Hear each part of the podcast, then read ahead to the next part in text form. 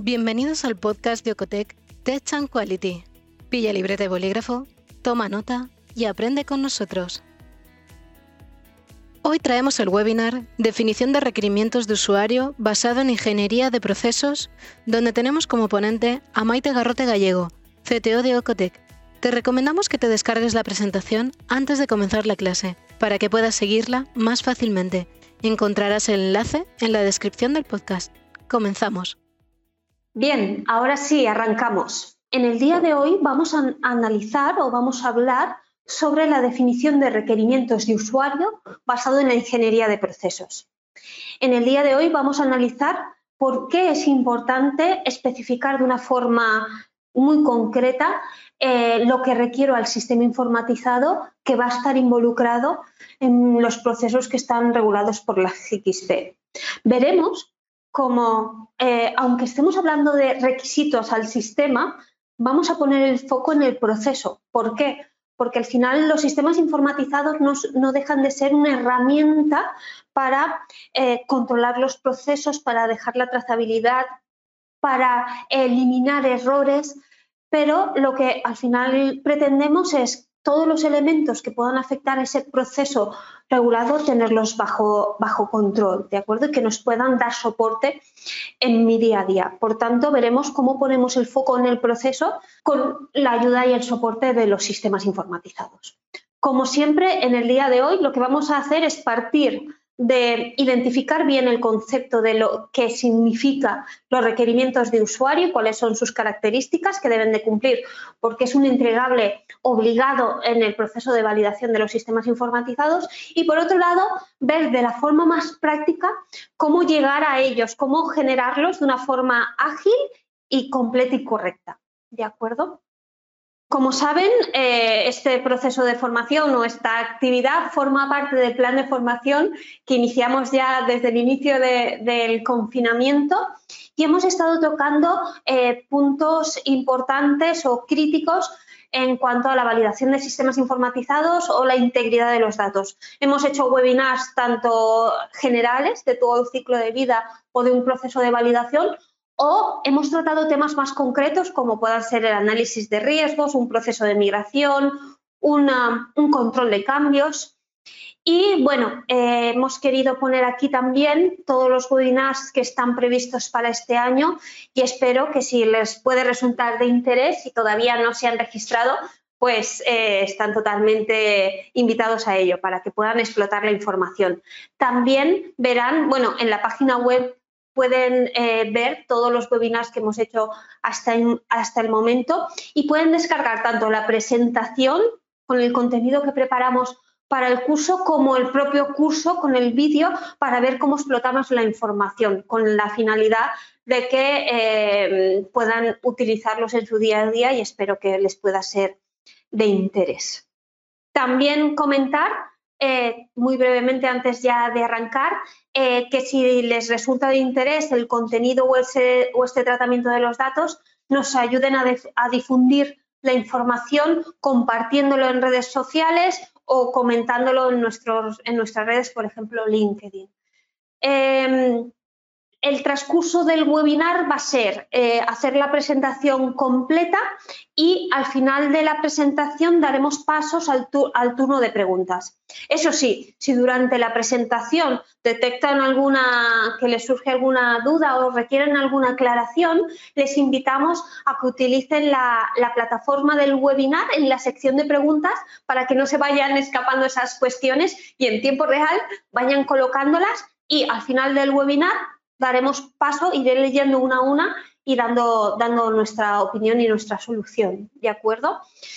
Bien, ¿cómo vamos a, a orientar o a organizar este curso? En cuatro grandes bloques. El primero, como siempre, el entorno regulatorio, que no deja de ser esa mención a la base documental de referencia que tenemos que cumplir o son guías de buenas prácticas que son eh, muy recomendadas a seguir para cada uno de los temas que estamos tratando, así como identificar estas premisas que debemos de cumplir y que hemos tenido en cuenta a la hora de desarrollar toda la metodología que les vamos a presentar en el curso. Por tanto, ese primer bloque de la parte más eh, teórica o documental. por, eh, una vez visto el punto 1, pasaremos al punto 2, donde vamos a, identificar riesgos de la digitalización. ¿Cuál es la causa de poner este bloque? Identificar los motivos por los que el, método que proponemos tiene el mayor valor posible. Aquí identificamos dificultades a la hora de llevar a cabo un, proceso de implantación o de validación de un sistema informatizado y, y por qué es importante orientarlo cómo enfocamos en el punto 4, ¿de acuerdo? Una vez visto esas dificultades que eh, hemos detectado eh, del contacto con todos nuestros clientes, pasamos ya al punto 3. El punto 3 eh, declaramos el concepto o, o, aclaramos el concepto de qué significan los requerimientos de usuario y también vamos desglosando hasta llegar a qué características deben de cumplir y qué entregable o la forma del entregable que tenemos que llegar a obtener. ¿De acuerdo? Por tanto, ya sabemos lo que tenemos que cumplir en el bloque 1, todas las dificultades que nos encontramos en los proyectos para realizar este tipo de tareas y la declaración de cuál es el objetivo a generar, esos requerimientos. Muy bien, en el punto 4 es donde vemos de forma práctica cómo alcanzar esto que nos proponemos en el punto 3, ¿de acuerdo? Con todo, digamos, el ciclo desde la preparación del, del análisis a cómo hacemos el análisis y cómo dejamos constancia de que lo hemos hecho. ¿De acuerdo? Bien, vamos a empezar por el entorno regulatorio. Eh, quien nos haya acompañado en, otros webinars, vemos que tenemos la, misma base. Siempre partimos de esos requisitos que en este caso nos da la Agencia Española del Medicamento y Productos Sanitarios, que nos define para todas las actividades reguladas, ya sea de fabricación, distribución otras actividades reguladas, que tenemos que cumplir. En este caso, eh, especial atención al anexo 11, que es el dedicado a los sistemas informatizados. Ahora hablaremos un poquito más de este anexo en cuanto a qué nos requiere sobre los requerimientos de usuario y también el anexo 15 a la hora de identificar esas evidencias del proyecto de implantación y validación de, sistemas que tenemos que ir generando y también el capítulo 4 porque al final no deja de ser eh, esta, esta, cuestión eh, dejar evidencia documental de este análisis. Entonces tenemos que tener en cuenta estas buenas prácticas.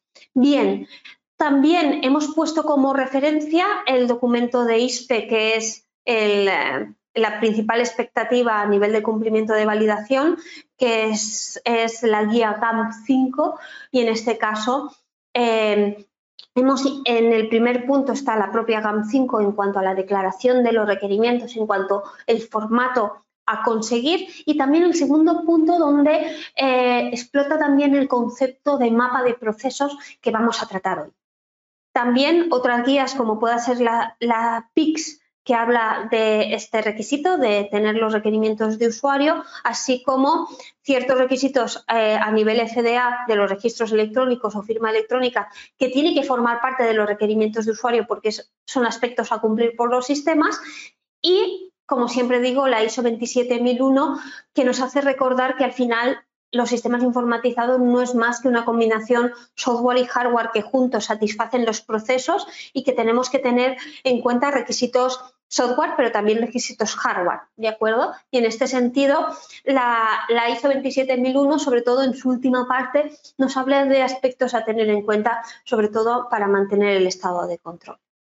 Bien, y entonces, ¿qué nos eh, indica el anexo 11 dedicado a los sistemas informatizados en cuanto a el principio y premisa que tenemos que cumplir? Bueno, lo, que nos recuerda es que esta, mm, norma aplica a todos los sistemas informatizados que almacenen o procesen información o gestionen procesos de actividades reguladas por, estas GXP. Y aquí nos indica, sobre todo en el último párrafo que, ponemos aquí, que tenemos que tener muy en cuenta en los procesos de implantación de sistemas que, es que cuando un sistema informatizado reemplace una operación manual, no debe ser en detrimento de la calidad del producto, control en proceso o garantía de calidad. No debe de haber un incremento del riesgo total del proceso. ¿Esto qué significa? Bueno, eh, ¿en qué punto se generan los requerimientos de usuario? Puede ser en el mejor punto posible, que estamos generando en una empresa de nueva creación, están diseñando em, los procesos y se requiere eh, empezar todo un proyecto de digitalización o se tiene un entorno en papel con un sistema de calidad robusto, pero se quiere optimizar procesos, se quiere eliminar errores, se quiere tener una trazabilidad digital y nos enfrentamos a un proceso de, de informatización. Bueno, aquí la generación de requerimientos de usuario es de vital importancia. Y tenemos que tener en cuenta que cuando reemplazamos esa actividad manual por una informatizada, no, em, eh, tenemos que requerir al sistema que se adapten a ese proceso, tanto en la vía, digamos, apta como eh, tener en cuenta las posibles eh, incidencias que puedan ocurrir para tener previsto la forma de, solucionarlo, ¿de acuerdo? Por tanto, cuando se planteen esos requisitos de qué espero al sistema, del sistema, tenemos que ser bien exigentes con el sistema. Eh, después, cuando pongamos el sistema, alcanzarán los requisitos de forma completa o no. Pero tenemos bajo control lo que debería de ser, por si tenemos que completar la funcionalidad del sistema con cualquier otra cuestión, ya sea informatizada o manual. Por tanto, esta siempre es una cuestión eh, a tener en cuenta en la perspectiva, porque es una, duda que vemos muy, recurrente.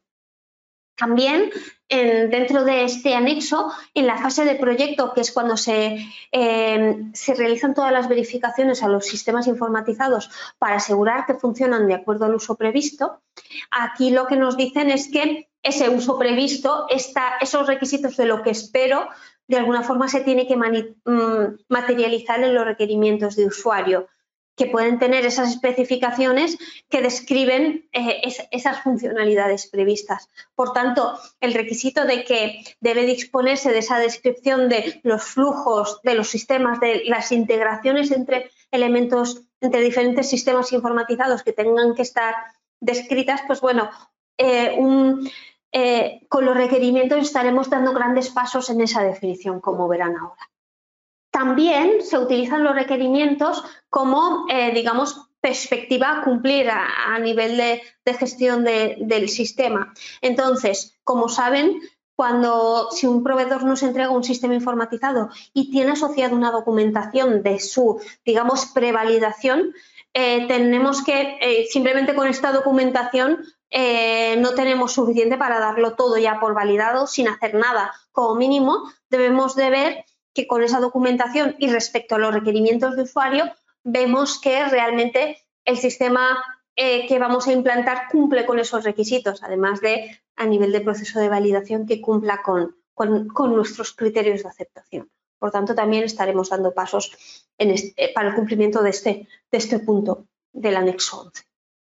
Muy bien, y una vez teniendo en cuenta esa perspectiva de que el sistema debe de controlar el proceso de forma completa, vamos a ver eh, por qué el enfoque de, procesos es, el adecuado. Es decir, al principio de, esta presentación decíamos que, eh, digamos, el foco no lo tenemos que poner en el sistema porque al final todos los sistemas son buenos, pero no para todas las industrias, y menos las reguladas, ni para todos los procesos. Tenemos que ver qué nos requiere nuestro proceso a nivel de funcionalidad, a nivel de seguridad, a nivel de controles, a nivel de trazabilidad y en, cuanto a ese proceso definido y esperado, ver cómo, cómo se adapta nuestro sistema. Por tanto, a tener en cuenta antes de comenzar.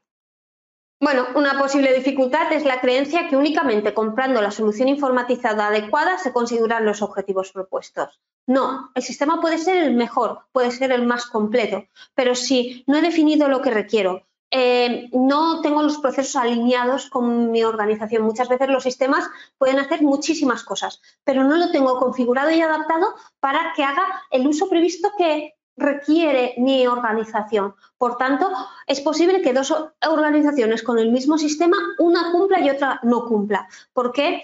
Eh, la involucración de los usuarios no ha sido la misma, porque la definición de lo que esperaba con el sistema no está identificada y no estamos alineados. Entonces, mm, simplemente con el sistema no es suficiente para lograr ese uso previsto.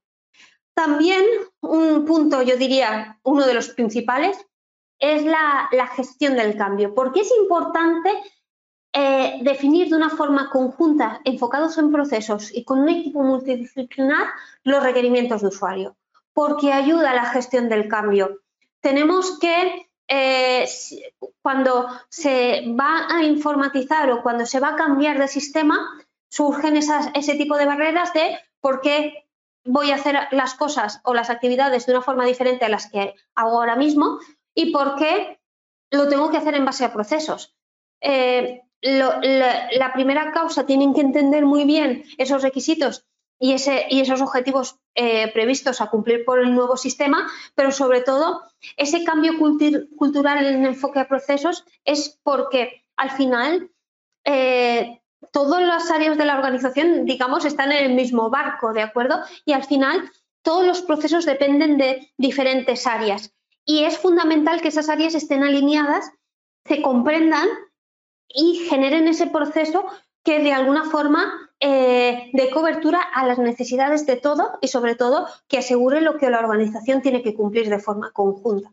Por tanto, eh, empezar un, proyecto definiendo entre todos qué queremos conseguir y cómo es, es fundamental para conseguir el éxito, esa gestión del cambio y esa comunicación con los usuarios y también que se sientan involucrados en el proceso. El siguiente punto va muy en línea con lo que acabo de comentar, el trabajo en equipo entre quien ejecuta las tareas, quien es el responsable e indica cómo eh, realizarlas y los representantes de IT y negocio, porque muchas veces eh, hay responsables que definen los procesos, pero después en el día a día, en la realidad, puede ser muy similar a esto que se ha eh, plasmado en el procedimiento, pero tener ciertas dificultades que los propios operarios hayan identificado la forma de, resolver. Eh, en el proceso regulado debe ser reproducible el proceso y, sobre todo cuando se informatiza tenemos que estar preparados para esta gestión. Entonces, uno, alinea en la forma de hacer las cosas y dos, asegura que esa forma de hacer las cosas está alineada con lo que quiere el negocio o con la estrategia eh, eh, del negocio, en, digamos, tanto a corto plazo como a largo plazo, ¿de acuerdo? Por tanto, es muy importante eh, estar alineados en este sentido. También, otra de las dificultades cuando vemos que vamos a hacer una lista de requerimientos es plantear eh, proyectos a muy largo plazo. Esto no es un problema, plantear el planteamiento, porque siempre tenemos que empezar pensando que queremos ser de mayores para estar tener siempre ese objetivo fijo, pero ir identificando el camino que sea el correcto para llegar a ese objetivo fijo, pero quizás plantearse ciertas metas para ir eh, haciendo una gestión ágil del cambio y también ayuda a asimilarlo a la, a la compañía. Entonces, es importante a la hora de definir esos requerimientos ser completos. yo siempre digo hacer la carta a los Reyes Magos en qué quiero ser de mayor, pero una vez tenemos esa definición, eh, hacer como un, proyecto escalable que pueda ir digiriendo y pueda ir eh, quitando el papel, gestionando ya más procesos informáticamente y eh, facilitando esa gestión también del cambio en la organización, porque al final muchas veces siempre los recursos son finitos de personas y, para absorber también la información, porque al final, si, queremos un proyecto muy, muy, muy grande a, nivel de cambio, de, de 0 a 100, nos puede, nos puede pasar, uno, que tardemos mucho tiempo en construirlo y en ese tiempo haya podido haber algún cambio. Y dos, eh, nos estamos eh, de alguna forma frustrados en cuanto a que ese análisis no se ve recompensado eh, rápidamente. Entonces, tener una perspectiva a largo plazo, el objetivo final, pero hacer proyectos que se puedan ir asumiendo e ir quitando eh, esos riesgos es fundamental.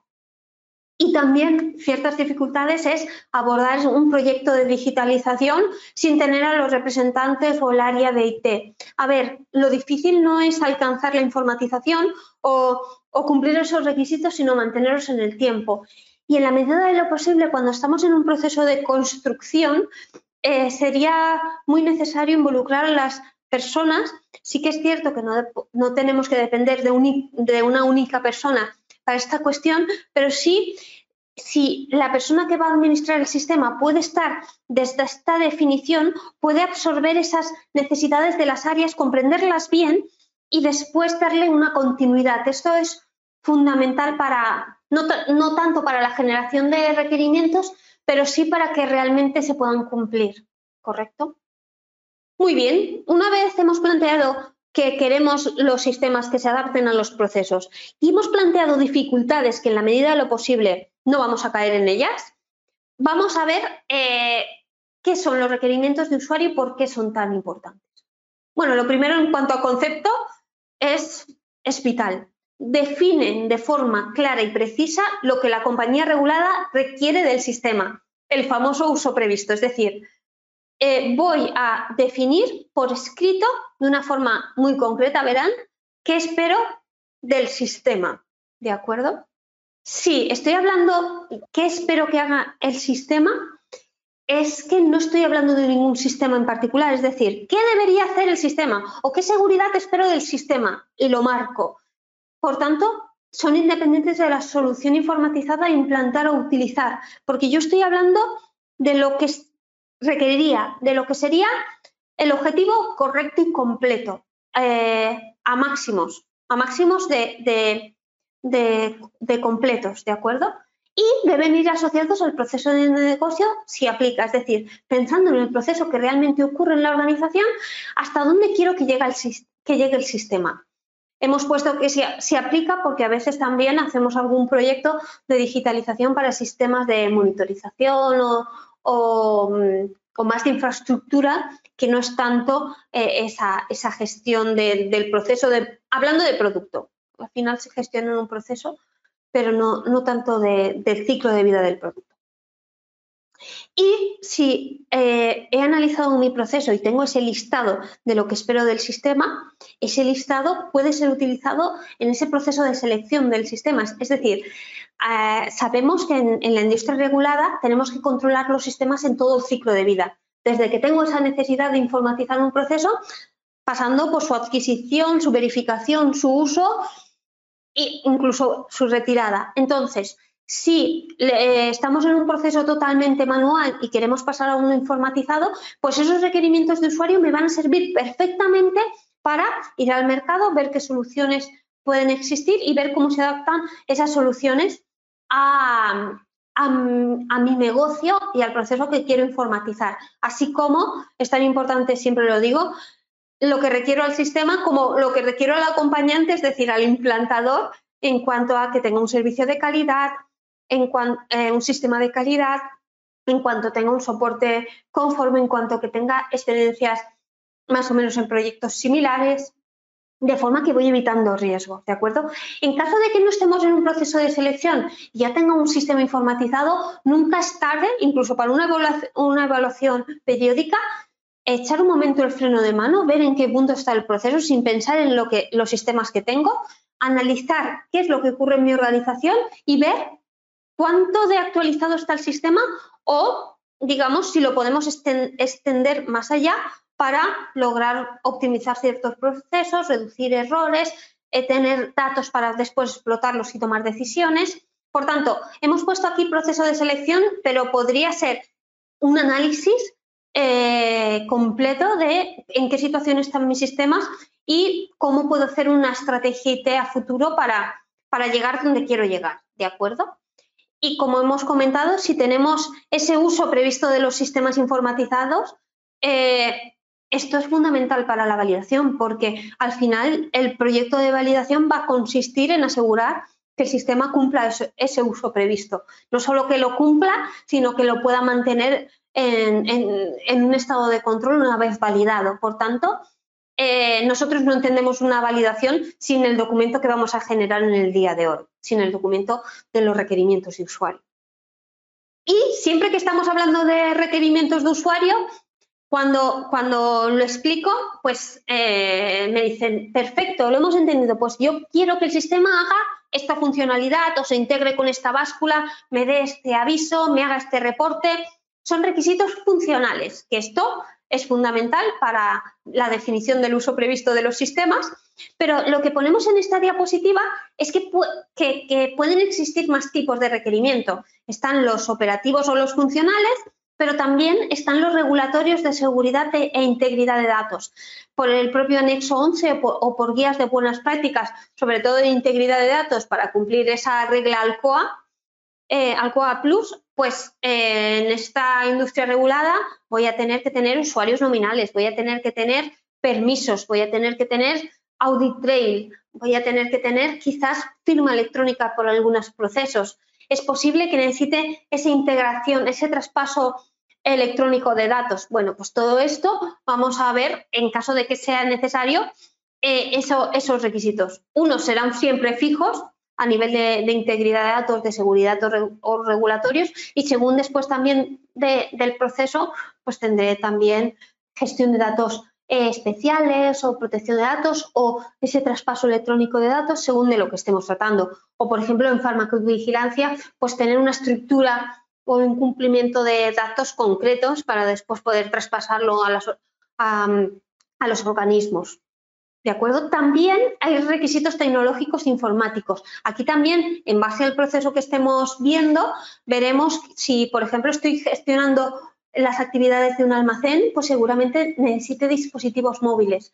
Si solo tengo, tengo muy pocos operarios y los operarios van a hacer mucha, eh, muchas tareas diferentes, pues quizás necesite un terminal de radiofrecuencia que pueda decir que estoy haciendo la tarea 1, 2 o 50 y que me dé cobertura en esto. O si tengo más plantilla y tengo un operario simplemente preparando, otro recepcionando y otro muestreando, pues quizás necesite otra tecnología, como pueda ser el de la voz, porque son elementos totalmente repetitivos que tengo que tener ciertos, ciertos controles en proceso que quizás si tengo las manos libres puedan, pueden ser igual de seguros, pero más productivos, ¿de acuerdo?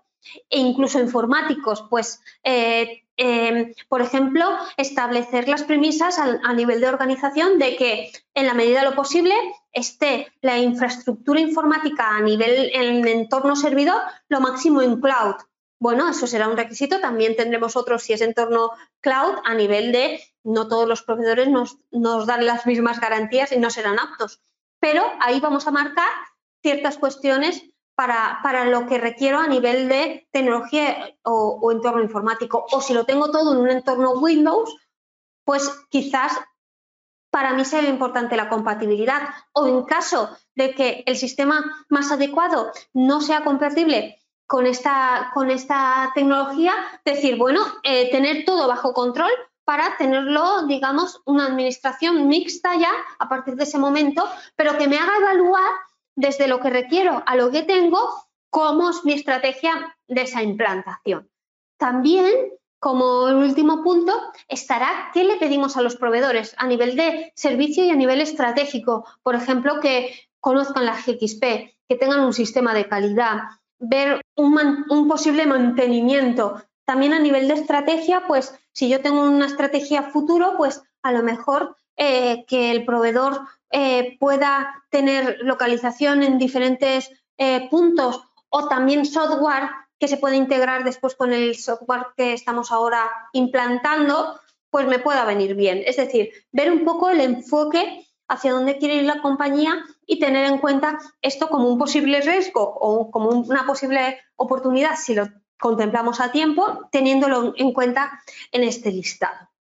Bien, hasta aquí, ¿qué significan los requerimientos? Definen ese uso previsto. ¿Y cómo tienen que ser? ¿Qué características deben de cumplir? Deben de ser específicos, medibles, realizables, realistas y testeables. Es decir, no me vale un requisito simplemente de eh, requiero que gestionen el aprovisionamiento producción esto está muy bien, pero si no tengo detalle, no sé si puedo cumplirlo o no. O tiene que gestionar el almacén. Esto está perfecto, pero no tenemos detalle. Incluso diría que, este documento junto con el análisis de riesgos son de lo más extensos, ¿no? Pero muchas veces me dicen, bien, si son tan específicos, se hacen muy largos eh, y es complejo. Yo digo, lo complejo a veces es quedarnos cortos, hacerlo muy generalista, porque cuando eh, estoy haciendo algo sencillo en los requerimientos, pero si cuando esto lo voy a utilizar para hablar con los eh, proveedores para ver qué quiero del sistema, con los implantadores, o el propio análisis de riesgos, como no tendré detalle, va a, requerir o, depender mucho de la persona con la que esté tratando. O bien tendré que ampliar la información y no quedará documentada, o bien simplemente será más o menos extenso y perderé ese detalle y perderé ese control. Por tanto, eh, es mucho eh, más correcto y completo y diría óptimo tener un listado más largo, más concreto, porque de alguna forma estamos controlando que después cuando me toque informatizar o cuando me toque eh, verificar esté totalmente claro lo que requiero, ¿de acuerdo? También, siguiendo un poco el hilo de lo que decíamos antes, que podemos marcarnos un objetivo futuro o final en la informatización, pues eh, esos requerimientos de usuario desde primera hora pueden ser completos, es decir, quiero llegar aquí.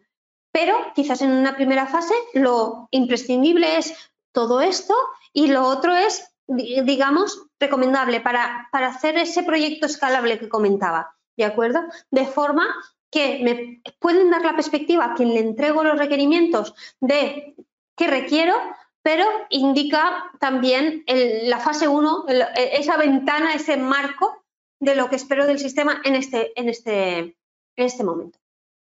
También eh, contemplan en su alcance tanto los sistemas como los proveedores, como he comentado. Nos pueden servir para definir ese, ese, ese punto.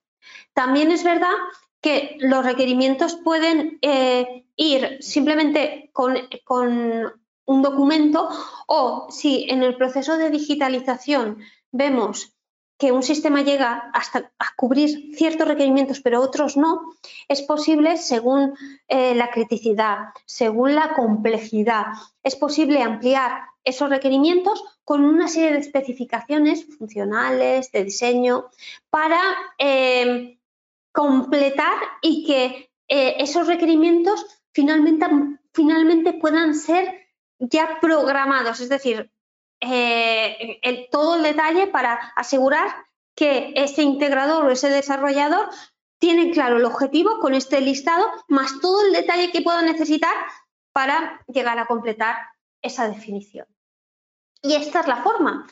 Bueno, realmente, como siempre digo, no hay una forma eh, correcta de hacer las cosas, ¿de acuerdo? Muchas veces puede haber un listado y un informe que lo complete, pero como mínimo puede ser este listado que identifique cada uno de los puntos con una clave, que esto nos asegurará que durante el proceso de validación esta clave es trazable en todo el proyecto.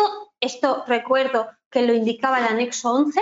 También un titular que sería la, segunda columna, pues que necesito un bloqueo de accesos ante un número eh, determinado de acceso al sistema incorrecto. O necesito, eh, por ejemplo, esa gestión de contraseñas con una complejidad, gestión de olvido, tal. Bueno, eh, tendríamos la clave, el titular y esa descripción.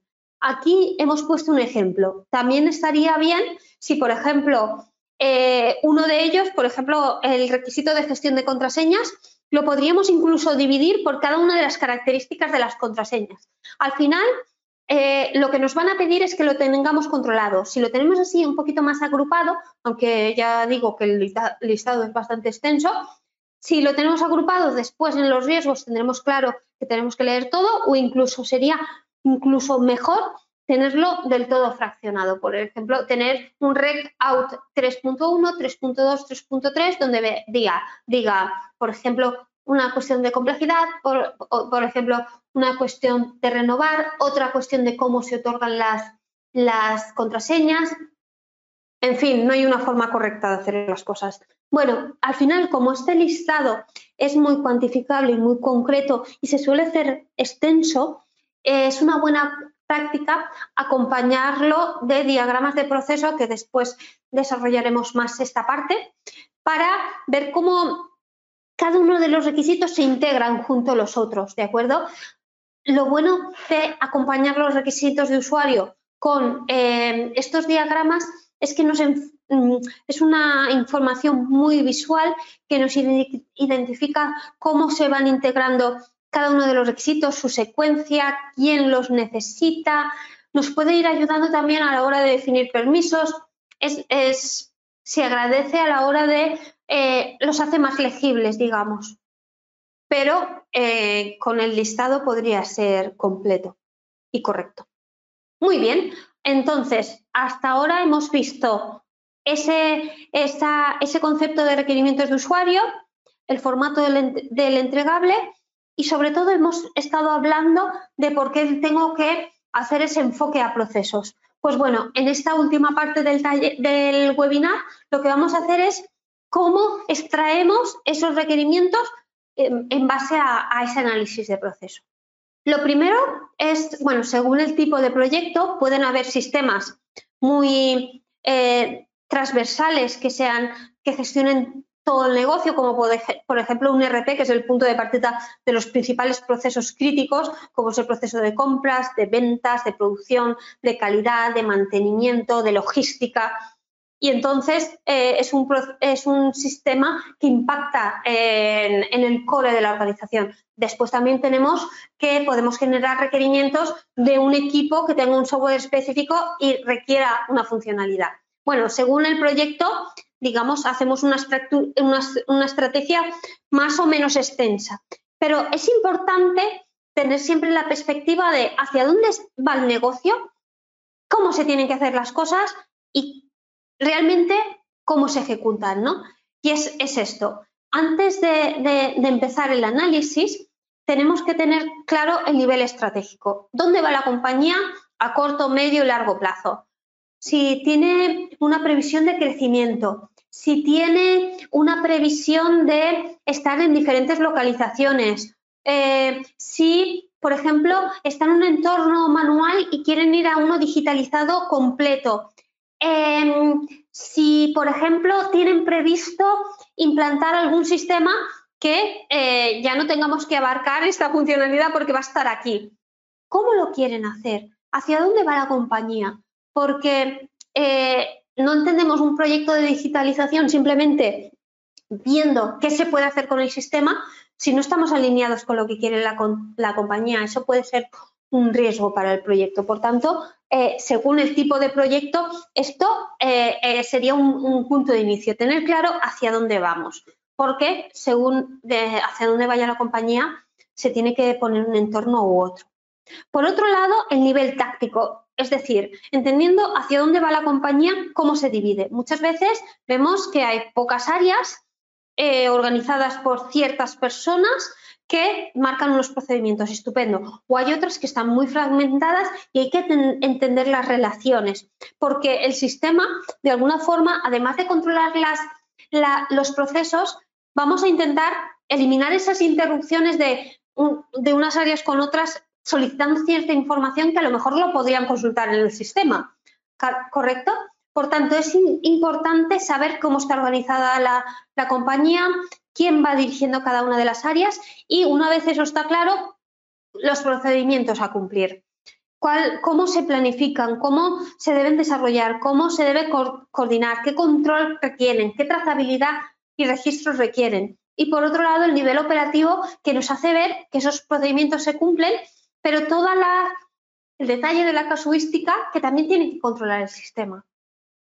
Y teniendo esa, esa, perspectiva de hacia dónde se va el negocio, lo que nos tenemos que parar es a pensar, bien, y ahora, ¿cuál es el requisito que le pido a mi sistema para que me acompañe en ese proceso?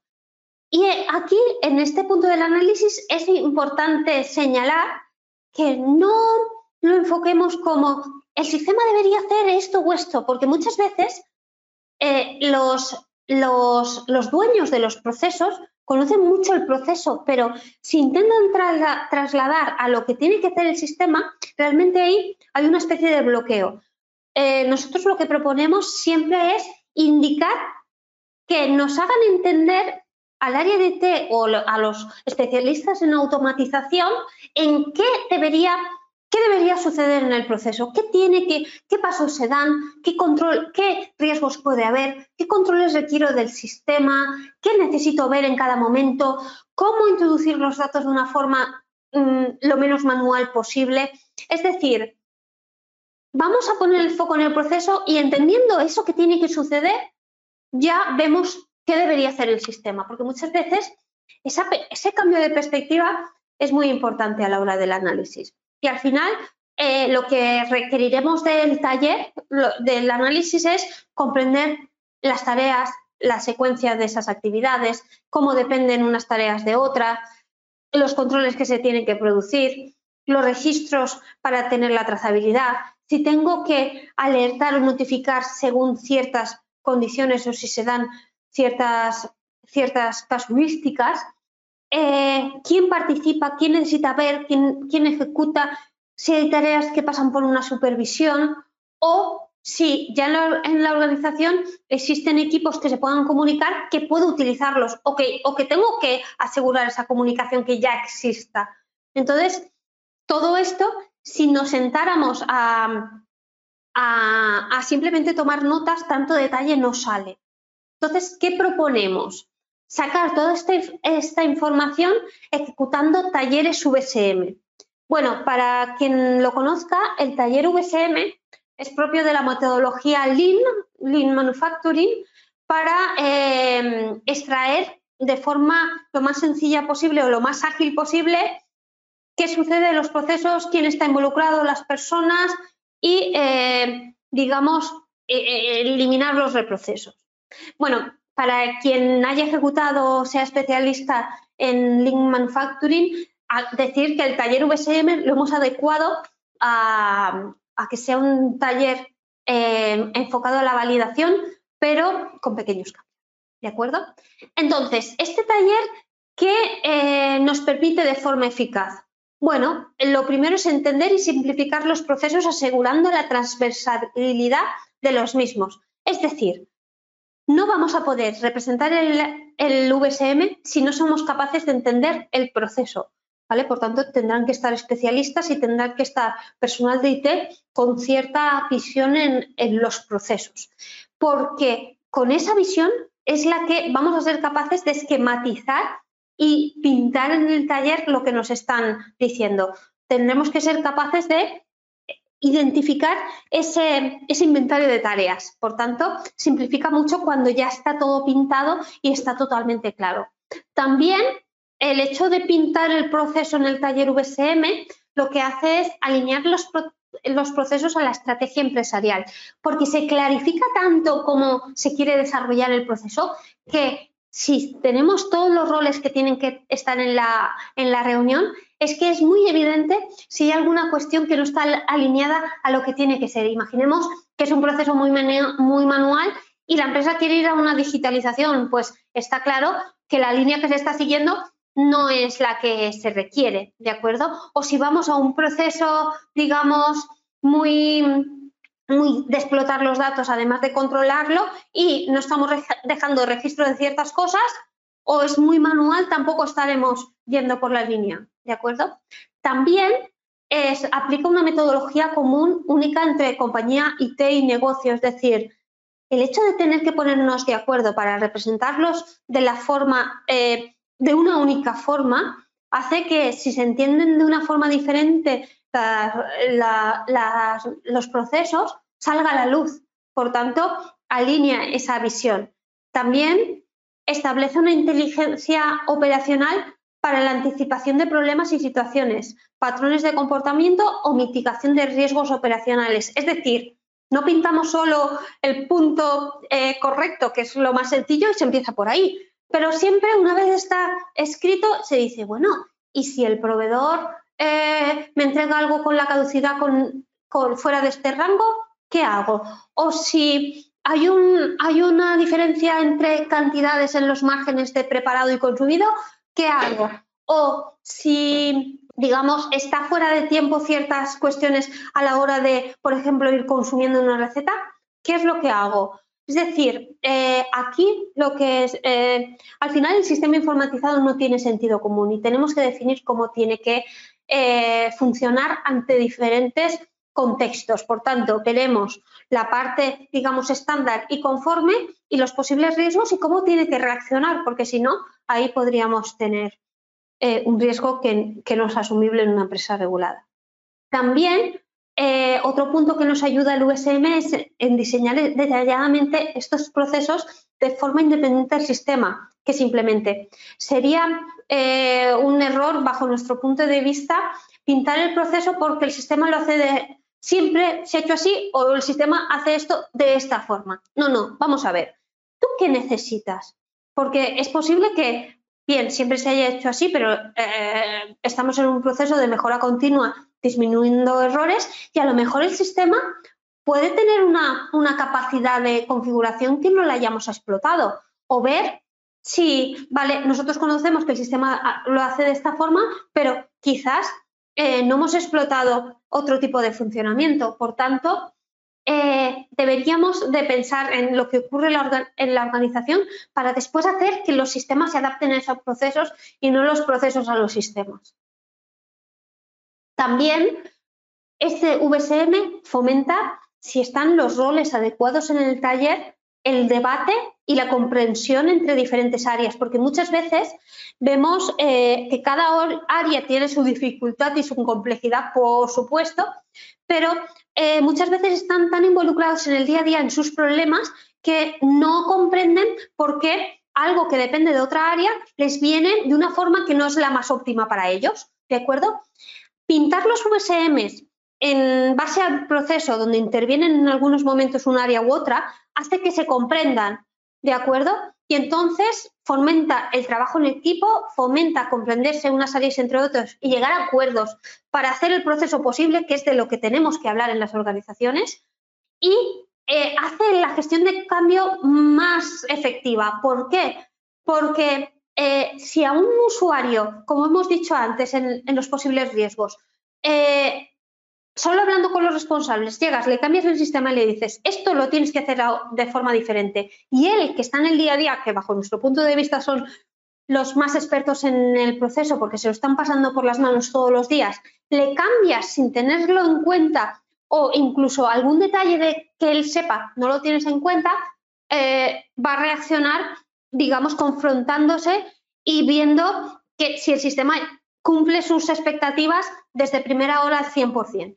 Bien, si tú eh, involucras a, ese usuario, uno, estás explotando su conocimiento y, su, y toda su experiencia y, vas a ayudarle a, darle soporte y que el sistema realmente sea una ayuda y no un lastre, eh, te va a, indicar realmente toda la casuística y además si en la implantación del sistema, como hemos comentado, es una fase escalable, eh, va a tener en mente, porque ha estado involucrado en el diseño, de hasta dónde se quiere llegar y hasta dónde se llega en una primera fase, por si hay algún tipo de cuestión que no se puede hacer todo de una, ¿de acuerdo? Y esto es más importante de lo que pensamos en un, en un primer momento.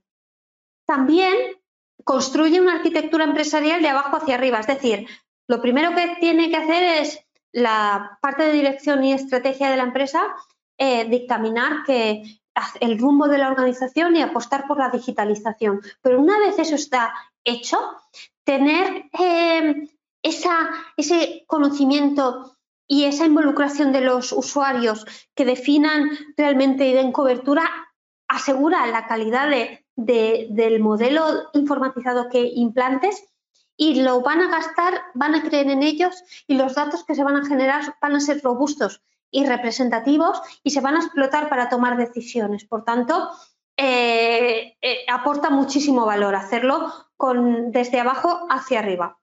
Y este es el resultado es un resultado de un taller eh, realizado de forma rápida con mucha información que veremos que después se traslada a un entorno más digital y ordenado, pero aquí se recogen todas las ideas y toda la, información de lo que sucede en el proceso. Ahora lo, lo explicaremos.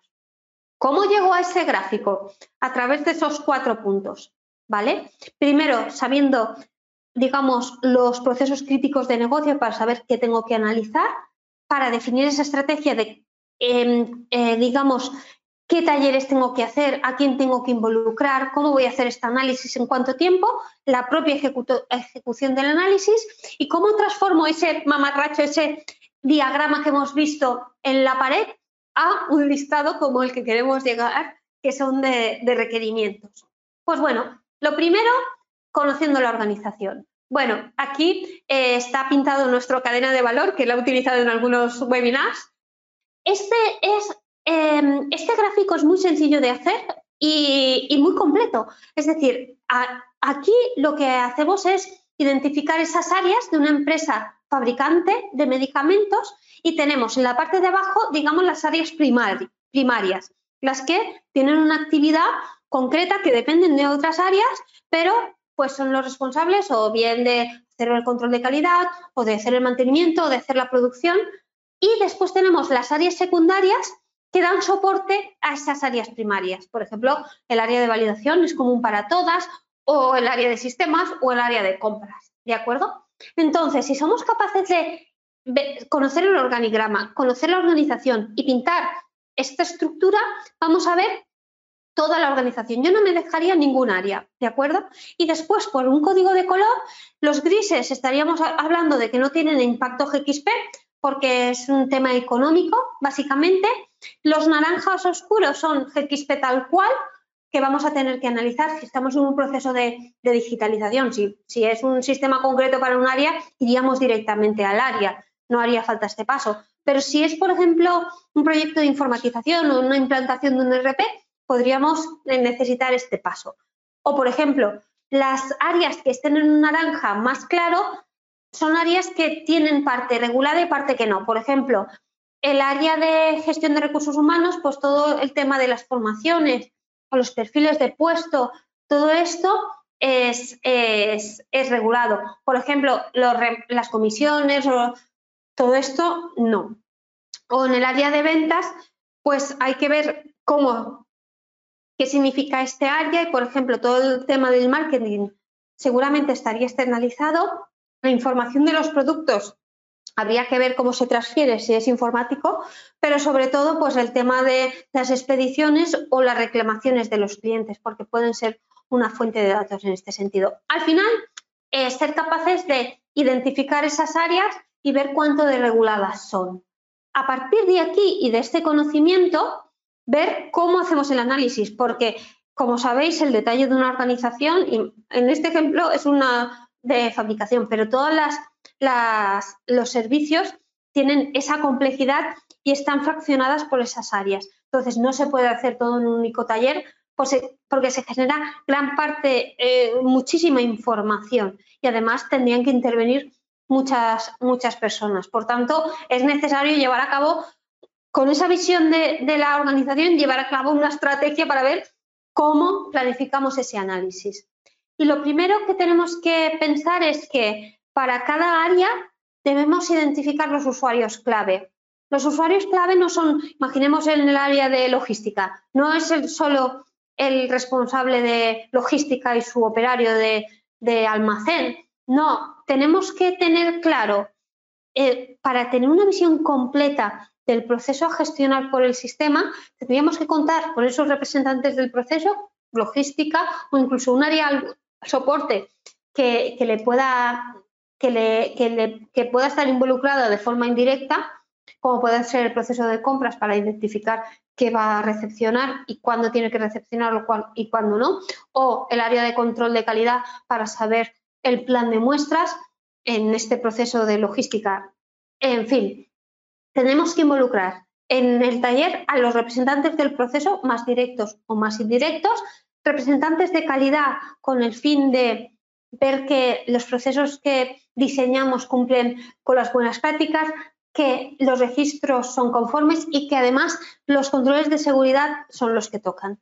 Así como IT para comprender hasta dónde se quieren diseñar los sistemas o ese uso previsto del sistema que después pueda eh, construirlo, verificarlo y mantenerlo. Y lo que comentamos aquí en el último párrafo es que muchas veces digo, muy bien, tiene que haber representantes del proceso y me llega solo el responsable por optimizar los tiempos. Hasta ahí lo entiendo, pero es muy importante o aporta mucho valor eh, contar con personal que realmente realice la operación actual y el que indique qué necesita a nivel de registros o a nivel de procesos que puede ser el responsable y el operario, o el, operario, el supervisor y el responsable, porque tendrán, eh, todos tienen una gestión común, pero necesidades diferentes. Y es muy interesante tenerlos en cuenta a, todos. Aquí, eh, si cuadramos bien las planificaciones de las sesiones de los talleres, se puede conseguir y realmente aporta mucho valor, valor. Porque si a veces nos lo, que, nos lo queremos ahorrar, carecemos de cierta información que puede ser muy importante. También, eh, una vez sabemos seleccionar a las personas clave, la otra parte es definir la estrategia de análisis, es decir, por eh, área, quizás identificar los puntos clave a tratar, por ejemplo, en la entrada de mercancía. Y voy a hablar de proceso. Veremos algo de la homologación, veremos algo de la planificación de compras, veremos algo de la gestión de presupuestos, veremos algo de la gestión de pedidos, veremos cómo se recepciona, veremos cómo se muestra. Eso es la entrada de mercancía que involucra a muchas personas. Entonces, lo importante es, cuando tenga claro ese proceso, identificar cómo voy a fraccionar el análisis, ¿de acuerdo? Y qué puntos voy a analizar. Y cuando tenga claro esos puntos, ver quién me puede facilitar esa información a nivel de asistentes. ¿de acuerdo? Y con el contenido de la información a tratar o del análisis a realizar, ver esa temporalización, que eso al principio es un poco complicado, pero conforme vas haciendo talleres, pues bueno, y, teniendo esa, esa, gestión más rodada, realmente con poco tiempo se consiguen eh, una gran cantidad de información y hacer talleres de forma ágil. Este es un ejemplo de una empresa fabricante, siguiendo con el ejemplo anterior, que hemos dividido todo el análisis en estos siete posibles bloques. Según la organización y hasta dónde se quiera llegar, pueden haber muchos más, ¿de acuerdo? O estar divididos de una forma diferente. Pero bueno, aquí lo importante también es entender qué se quiere conseguir con el sistema y si tiene que ver el ciclo de vida del, producto, pues eh, siempre eh, digamos, mantener la secuencia del producto puede llegar a, ser mejor hacerlo así porque optimiza la comprensión desde la entrada de mercancía que vamos diciendo ciertas cosas que queremos hacer con el sistema a, tener en cuenta ese proceso secuencial. Entonces, en este punto se estructuran ese número de talleres y también se estructura qué voy a hablar en cada taller. Es, decir, el alcance desde hasta en ese punto del proceso que vamos a analizar. Y con esa información, como hemos comentado, se identifican los asistentes y se identifica el día para que todos se puedan coordinar. También con el fin de ir lo más preparados posibles al taller, lo que nosotros siempre proponemos es hacer un plan de reunión que puede tener una estructura similar a esta que os muestro y de alguna forma tener una introducción del concepto de taller VSM y después punto por punto o taller por taller identificar los aspectos claves que se van a analizar. Yo siempre digo que realmente si son los especialistas los que vienen no se tienen que preparar nada, pero quizás si tienen este, este documento y se ven los puntos a tratar en cada taller, puedan antes de la reunión pensar en sus principales dificultades y eh, tener esas cuestiones presentes para poder sacarlo en la reunión. Si no es, si de todas formas, durante el análisis del taller realmente surge toda esta información de una forma muy sencilla, que casi no se tienen que preparar nada, pero es para que vayan lo, lo máximo preparados posible. Y eh, una vez sabemos las áreas de la organización y hemos eh, identificado la estrategia para generar esos talleres, lo siguiente es realizar el taller. En este punto, para el webinar, lo que hemos hecho es eh, hacer, queremos hacer un caso práctico, ¿de acuerdo? De poner una serie de posis, deciros un poco cómo enfocamos la reunión, así muy corto, con un análisis breve, pero para que veáis cómo sería la, gestión de un taller. Para eso os vamos a pedir unos minutitos que vamos a cambiar el fondo para que me veáis hacer el taller. Ahora sí, ya estamos.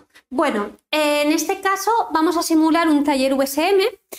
Eh, recopilemos, tendríamos las áreas de la organización, tendríamos un esquema de cómo tenemos que desarrollar el taller y entonces habríamos hecho la convocatoria identificando ese, análisis que queremos realizar, que el primero es la entrada de mercancía, que es el que vamos a simular.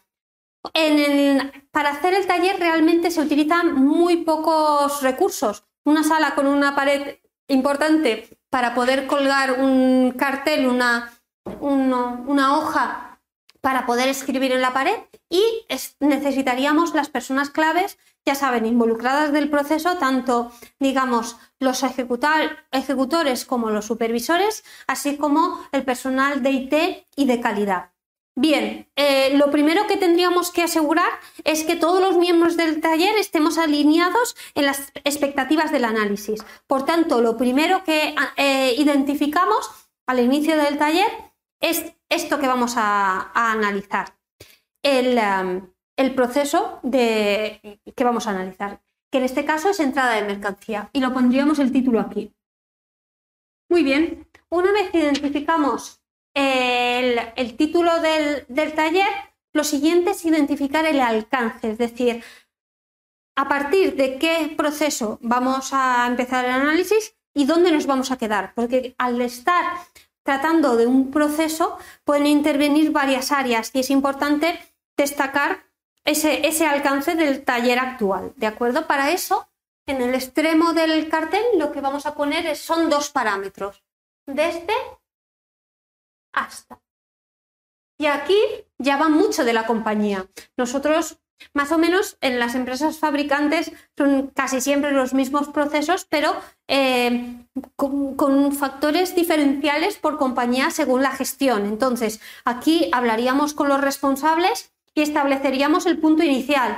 Nosotros siempre en esta clase de talleres, pues siempre hablamos de que el punto inicial de este, de este proceso es saber a quién podemos comprar, el proceso de entender el proceso de homologación y después también partir del punto de cómo se planifican las compras.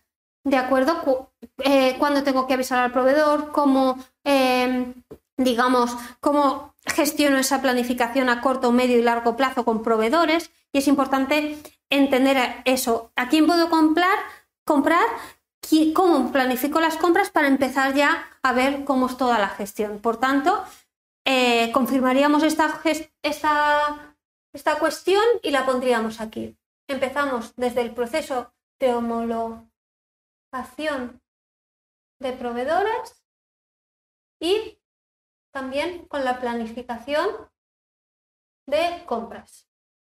Bien, veremos que partimos, por tanto, en este taller desde un proceso de calidad, viendo a quién puedo comprar, pasando por compras a nivel de planificación y de generación de pedidos, pasando por logística para ver cómo eh, conozco la previsión de las llegadas, qué, gestión realizo cuando llega la mercancía, qué verificaciones hago, eh, cómo lo descargo, cómo lo identifico, dónde lo dejo.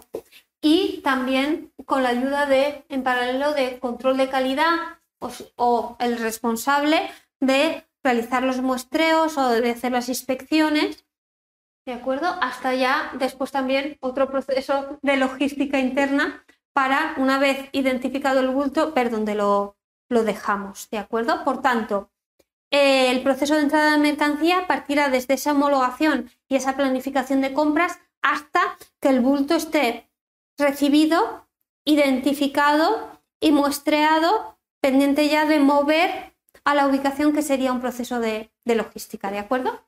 Por tanto, el bulto registrada su entrada, identificado, generado su stock y con una situación no apta para el uso por estar en cuarentena o como lo queramos llamar. ¿De acuerdo? Por tanto, este sería el proceso a analizar.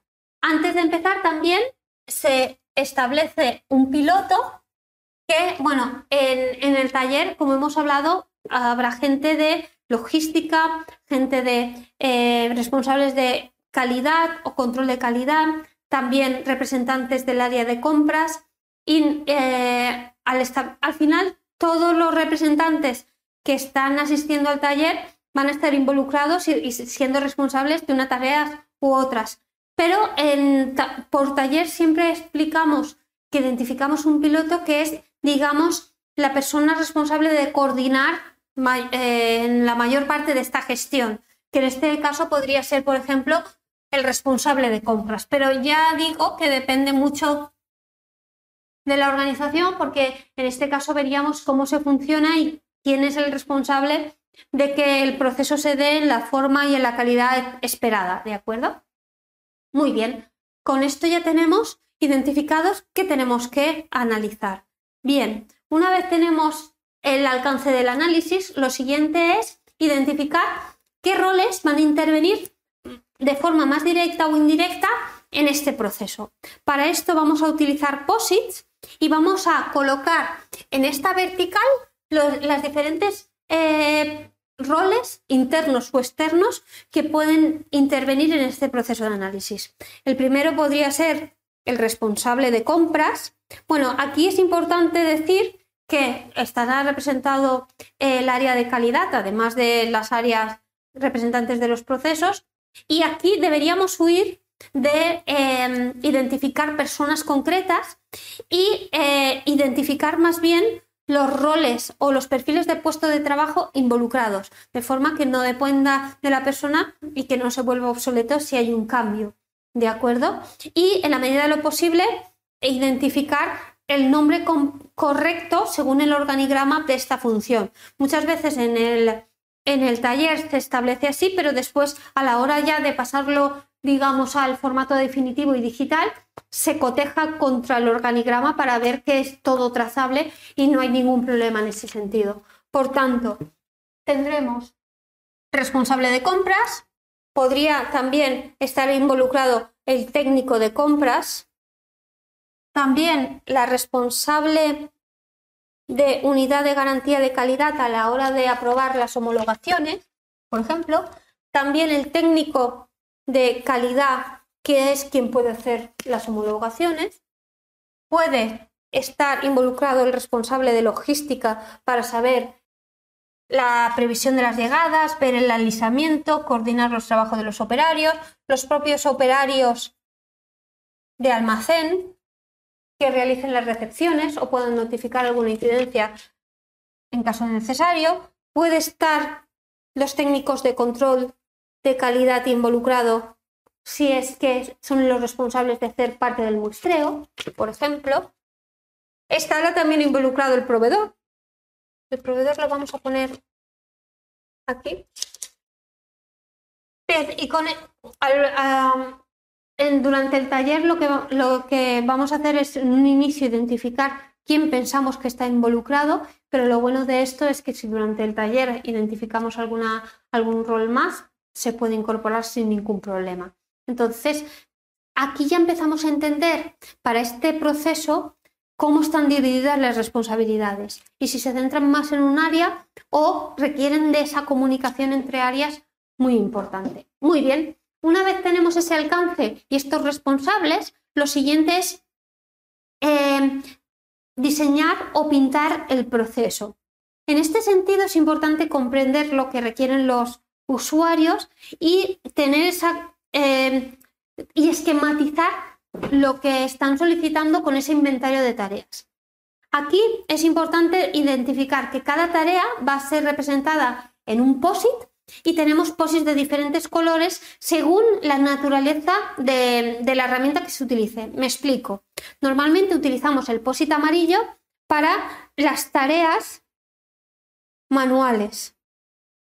Que nosotros como informáticos, para nosotros las tareas manuales son las que están fuera, la gestión fuera del sistema informatizado. Por ejemplo, por un procedimiento de calidad que tengan un registro asociado. ¿De acuerdo? Son tareas controladas, pero no informatizadas.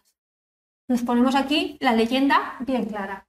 También en rosa lo que hacemos es pintar las tareas informatizadas del sistema. Aquí, según el proyecto, en el punto en el que estemos, podemos utilizar diferentes POSITs para sistemas. Por ejemplo, este para el que se quiere incorporar y, por ejemplo, si, si fueran, si tuviéramos que hacer los requerimientos de usuario del RP, el objetivo, el RP estaría controlado con el POSIT rosa y, por ejemplo, si ya hubiera un sistema de gestión documental o un sistema de gestión de almacén ya en la organización, podríamos identificarlo como un segundo elemento para ver esas integraciones. Si estamos en un proceso de digitalización en una fase inicial, eh, estaríamos hablando de que tendríamos un POSIT para sistemas y no nos importaría si son uno o tres mil. Es decir, queremos una gestión informatizada de esto. Ya veremos después en el proceso de selección, de acuerdo a todo lo que requerimos,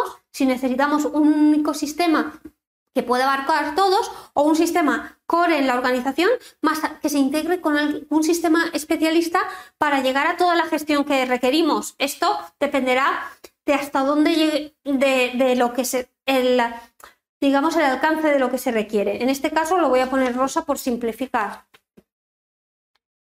Solo tarea manual y tarea informatizada.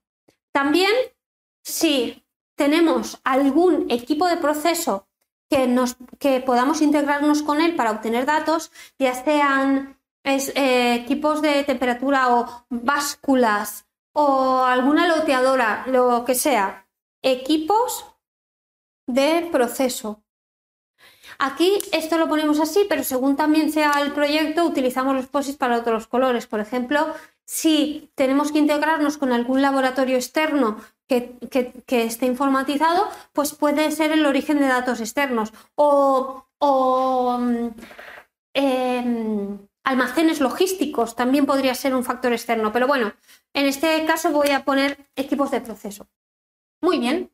Una vez tenemos identificado esa leyenda, hemos comentado que lo que, lo que consiste el taller es hacer ese inventario de tareas. Bien, cada tarea estará en un POSIT y lo vamos a colocar más arriba o más abajo según quién sea el responsable de esta acción. ¿De acuerdo?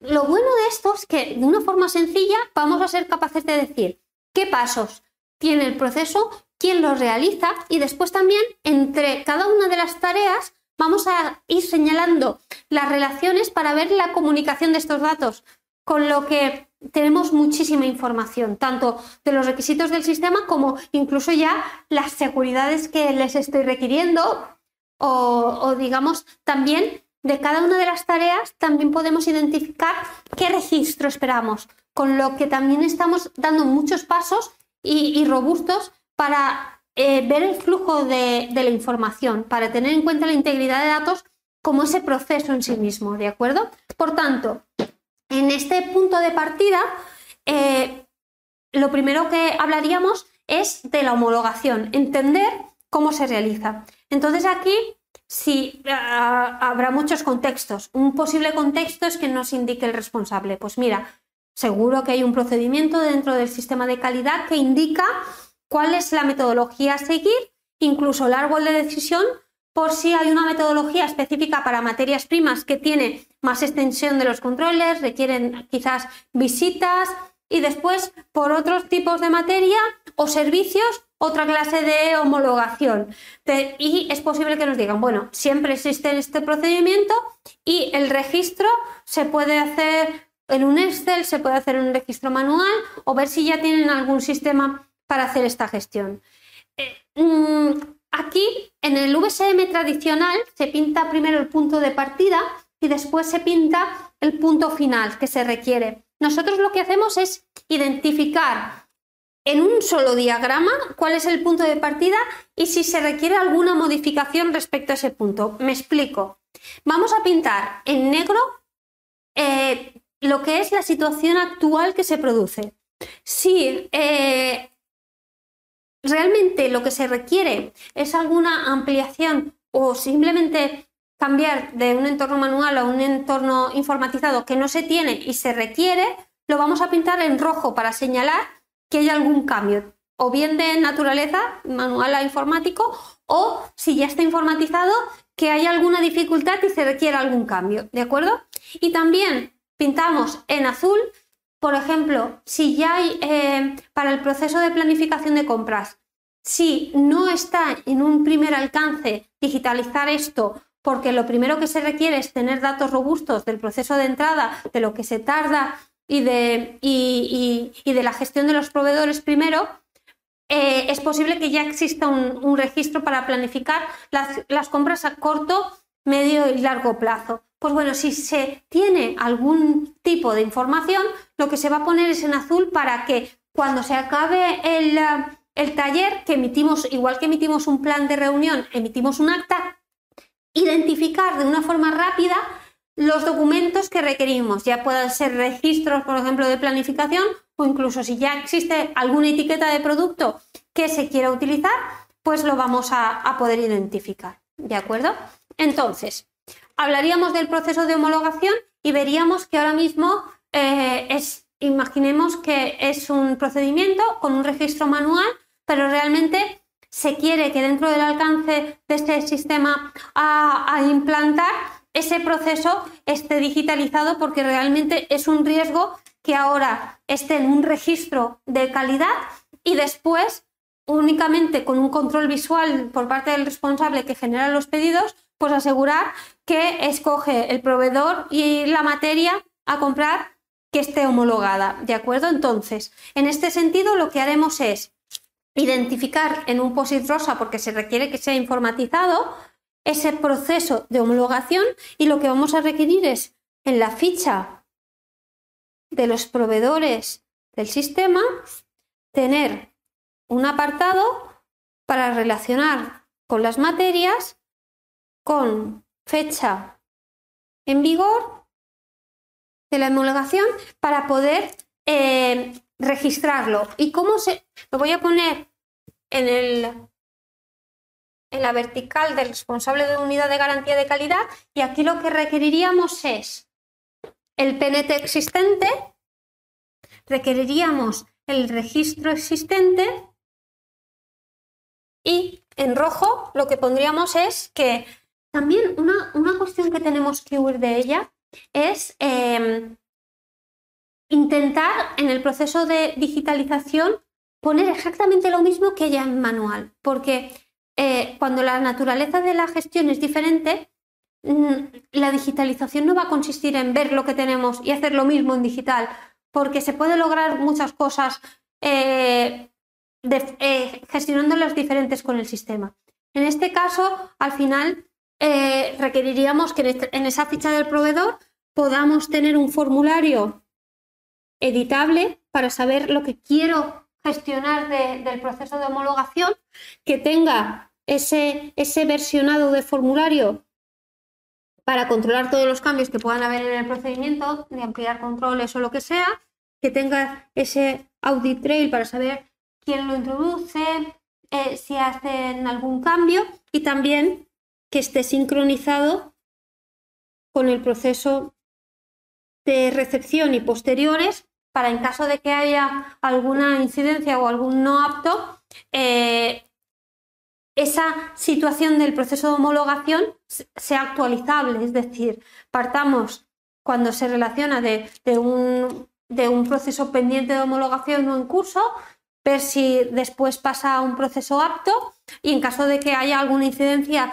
en calidad eh, o, alguna otra cuestión que haga que esa situación eh, del proceso de homologación pues eh, ya no esté vigente o que se tenga que ir revisando periódicamente. También aquí nos podrían comentar o requerir la responsable de la unidad de garantía que el técnico de calidad que está aquí pueda utilizar este formulario para eh, indicar las, eh, las valoraciones o la evaluación que ha hecho del proveedor, asociando documentos, imputando datos, siendo, por ejemplo, un checklist y que ese esa introducción de datos pueda revisarse, pueda haber un flujo de aprobación en el propio sistema para ver si es conforme por parte de la responsable de, garantía de calidad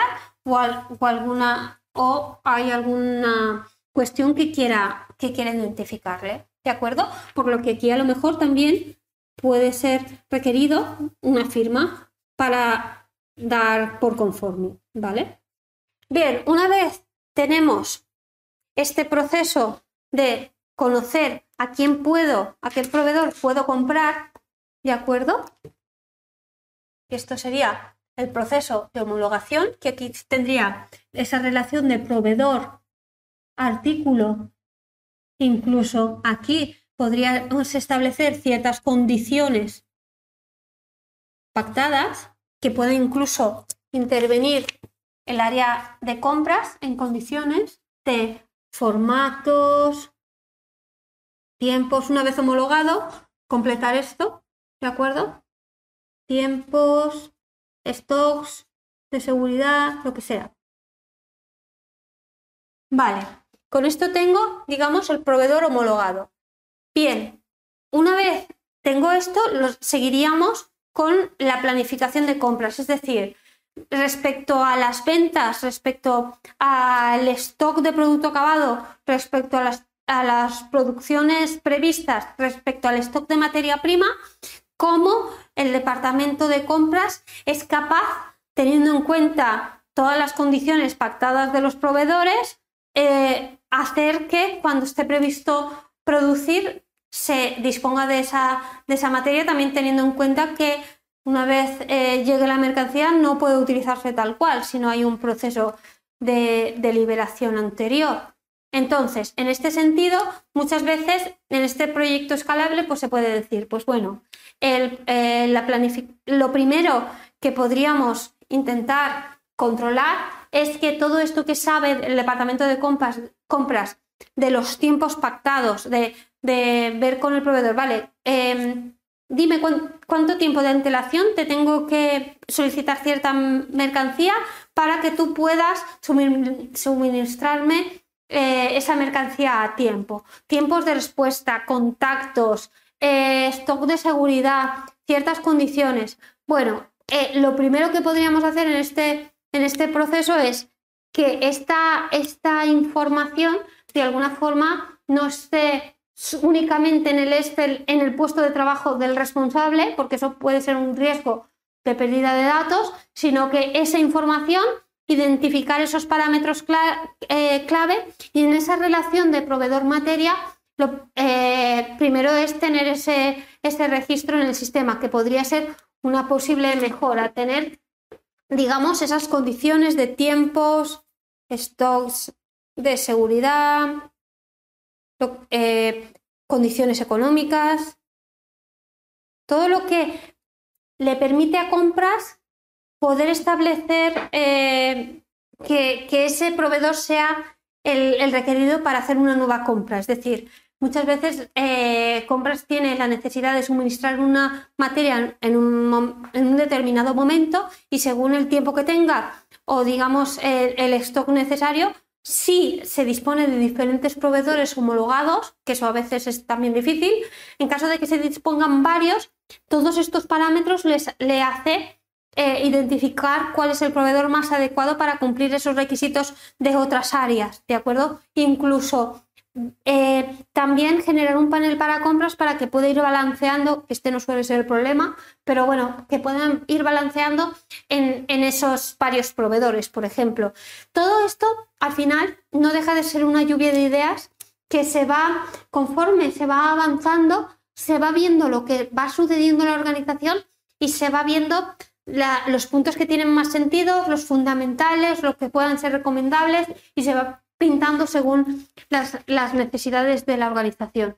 Pero en este punto lo que podríamos es tener esas condiciones con sus correspondientes permisos, audit trail, para que toda la información clave de parámetros estén controlados y a disposición del negocio y no solo de, una única persona o de un grupo de personas. Y después, por ejemplo, en un primer paso, pues, por ejemplo, mantener ese registro de, planificación de corto, largo y medio plazo, por ejemplo, para ver qué podría en un momento, en un primer punto, tener esto externalizado. Bien, una vez tenemos la homologación y tenemos la planificación de compras, lo siguiente sería ya ante la necesidad ver eh, cómo genero las compras. ¿Vale? Los pedidos. Bueno, en este sentido podríamos introducir toda la gestión de presupuestos, ver un poco el presupuesto anual, quién lo aprueba, quién lo puede visualizar, cómo monitorizar por partidas y por centros de coste eh, todos los gastos que se vayan incluyendo, cómo hacer los controles según la valoración económica. Bueno, todo esto podría estar en un punto intermedio entre la homologación, la planificación, pues tener una gestión de presupuestos, pero bueno, pasando ya a uno de los puntos más críticos, podría ser la gestión de pedidos de compra. En este punto, ver que con esa información de homologación y de la planificación, el técnico de compras, con la supervisión del responsable, puede generar un pedido de compra. En ese pedido de compra eh, va a tener que seleccionar el proveedor, va a tener que seleccionar la materia, va a tener que seleccionar la cantidad, va a tener que especificar la fecha prevista de entrega. Y aquí lo que nos pueden decir es que, bueno, eh, ver si realmente estas fechas se cumplen más o menos o, qué clase de problemas tienen. En este sentido, eh, se pueden hacer toda clase de cosas. Por ejemplo, una, una, un posible, una posible mejora es que cuando se genere el pedido de compra de forma automática pueda emitirse un aviso al proveedor de forma automática con la información del pedido solicitándole que eh, confirme que, eh, que, puede cumplir con los parámetros especificados.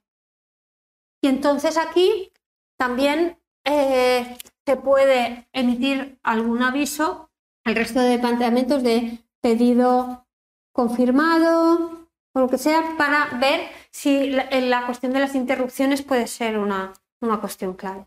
Bueno, aquí también es importante que eh, si hay algún problema de servicio, identificar también las modificaciones del pedido, porque eh, aquí vamos a tener unas condiciones, pero si debido al proveedor nos puede avisar de que no nos puede entregar este pedido en, la fecha acordada o en, la cantidad acordada, o si hay un cambio de planificación en la producción que hace que no tenga que tener stock parado X tiempo, es posible que le solicite al, proveedor un retraso. Entonces aquí también una posible mejora es eh, gestionar tanto por parte del proveedor como por parte del, responsable de compras, que tendrá a su vez un origen del cambio de, por ejemplo, por cambio en la producción o por un problema de, de máquinas por mantenimiento, lo que sea, aquí una petición de cambio, petición de cambio. Esto lo que nos va a hacer es que el sistema esté actualizado y podamos monitorizar los motivos del cambio del, pedido porque quizás también para calidad al final de año, por ejemplo, en la, revisión por la dirección, puedan hacer una evaluación de proveedores en cuanto al cumplimiento de eh, fechas, cantidad o calidad de la, de la, materia entregada. Y entonces, si tenemos el pedido inicial donde la compañía tenía previsto eh, recibir toda esa mercancía, ver si realmente eh, qué proveedores están, se están adhiriendo a esos compromisos y los que no a la hora de poder también negociar ciertas gestión de incidencias o ver incluso eh, una nueva búsqueda de proveedores. Bueno, aquí también podríamos hablar de cómo eh, logística puede consultar sin la necesidad de llamar a, a compras la previsión de las llegadas, incluso actualizadas con las modificaciones, ver el proceso de entrega, de chequeo de visual de la mercancía o etiquetado o muestreado. Iríamos pintando todo el taller para eh, identificar esos pasos, quién los realiza y cómo se comunica cada uno de, de las tareas. Bueno, para no extenderme más y cumplir los plazos, eh, lo que hacemos es, bueno, con esta más o menos visión de cómo se ejecutaría el taller, cortamos aquí y partimos de un esquema realizado y ver cómo se transforma esto en un formato digital y a partir de ahí en un listado concreto de requerimientos. Un segundito y ahora volvemos. Bien, en este punto partiríamos ya del diagrama realizado con los usuarios clave en la pared, que podríamos tener un diagrama así, pero como hemos visto sale mucha información que a veces eh, se puede eh, poner todo en conjunto o podemos ir eh, definiendo detalles y que puedan no estar del todo ordenado o sobre todo no ser del todo legible por la rapidez en la que se escribe. Entonces, es necesario esto transformarlo en un diagrama eh, de proceso ya estructurado y que contemple todas las conclusiones del análisis. En este sentido, bueno, hay, hay muchas herramientas informatizadas que, realizan esta, esta, cuestión. Nosotros utilizamos el programa gratuito Bonitasoft, pero hay otros muchos que ofrecen la generación de mapas de proceso. Y nosotros lo que hacemos es, por taller VSM, que por ejemplo el taller de entrada de mercancía estaría dividido pues, en el proceso de homologación, planificación, presupuestos, pedidos, entrada de mercancía, gestión de la documentación de la entrega. Bueno, en esas etapas, pues bueno, por etapa lo que hacemos es el diagrama que os enseñamos aquí. Hacemos un único bloque que tenemos en la, en la vertical que está más a la izquierda lo que es el nombre, en este caso el primero podría ser homologación, y después pintamos diferentes lanes según el responsable que hace la acción. Ponemos un, punto de inicio, en este caso en verde, del punto de partida y a partir de ahí iríamos estableciendo por bloque todas las tareas con el, con el código de color que hemos determinado en el taller. Amarillo puede ser la tarea manual, en rosa la informatizada, en verde otro sistema y con los diferentes comentarios y la secuencia y las, y las comunicaciones que hemos establecido en el taller para que eh, ya vamos consiguiendo lo que nos exigía el anexo 11 de tener esto, este flujo de información materializado. Y a partir de ahí, ¿cómo partimos de este diagrama a, esos, a ese listado de requerimientos? Pues el punto de transición eh, inicial es, para las funcionalidades. Por cada una de las cajas hay que entender qué es lo que se solicitó y preguntarnos ciertas cuestiones a nivel de la seguridad eh, que necesita seguridad de acceso o cuál es el control que se requiere o cuál, digamos, si se tiene que exportar la información, ver un poco de cada una de estas tareas ese, ese uso previsto concreto, ¿de acuerdo? Podemos fusionarlo todo en un único requerimiento o de un requerimiento tener varias, varios detalles. Al final, entender, por ejemplo, si teníamos esa previsión de llegadas, pues eh, se requería por parte de logística en cuanto a los eh, pedidos de compra eh, por naves y por fecha poder ver lo que estaba previsto recibir en el muelle, pues habrá un requisito funcional que sea la consulta de esa previsión de llegadas, que pueda tener diferentes filtros para tener la información y ver qué información le interesaba explotar en este sentido, ¿de acuerdo? Para hacer sus, sus gestiones y así por cada uno de ellos. Pero no tenemos que olvidar que no solo hay requisitos funcionales, también hay los de regulatorios, de seguridad e integridad de datos, tecnológicos, informáticos y de servicios estratégicos, como hemos hablado antes. Entonces, para facilitar esa transmisión del diagrama hacia el listado, pues a nivel de funcional nos podemos preguntar ese flujo de datos, ese control que se requiere en esa actividad, si hay algún algoritmo a tener en cuenta, los registros. Ya digo, según un poco la criticidad y la complejidad de la acción, podemos extenderlo más o menos. También a nivel de seguridad e integridad de datos, estaremos hablando de autentificación, por ejemplo, tener usuarios nominales, contraseñas, gestión de bloqueo de accesos, eh, eh, ver usuarios concurrentes. Autorización serían los permisos y las cuentas de ver quién puede acceder y después ese acceso si es de lectura o escritura. Las características que le exigimos al sistema a nivel de audit trail, si hay intercambio electrónico de datos, eh, la gestión de la información sensible, qué le pedimos a las firmas electrónicas, cómo gestionamos las fechas, horas y zonas horarias, la gestión de la impresión y exportación de datos, al final también el cumplimiento de las reglas COA. Y tecnológico, lo que hemos comentado, ver las especificaciones, pues en ese, hasta aquí habremos descrito qué le pedimos al sistema a nivel funcional. Pues aquí también decimos, bueno, pues que el entorno servidor sea al máximo posible el entorno cloud o que sea capaz de integrarse con, esta, con este sistema de este laboratorio externo, ver todo lo que requerimos en este sentido. Y también a nivel del proveedor, ¿qué le requerimos? Sobre todo ahí hacer hincapié a nivel de documentación que van a ofrecerles, eh, conocimiento del entorno GXP y casos de éxito, así como el sistema de calidad, sobre todo. Y que todo eso, una vez seleccionado, se plasme en un acuerdo. Y hasta aquí lo que teníamos previsto eh, realizar, hemos cumplido en tiempo y ahora eh, entraremos al turno de preguntas, pero eh, recordarles que tenemos un punto de encuentro porque les facilitaremos una vez en unos días esta información, tanto la presentación como el vídeo.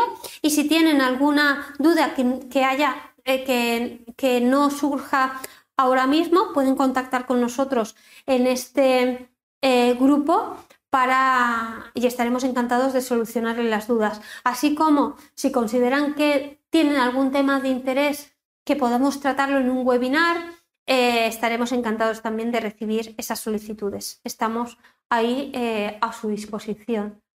También eh, decir que todos los webinars que están colgados en, en, la web y también este, también están en formato podcast para que en caso de que lo requieran así puedan disponer de esta información pues más en un entorno más móvil.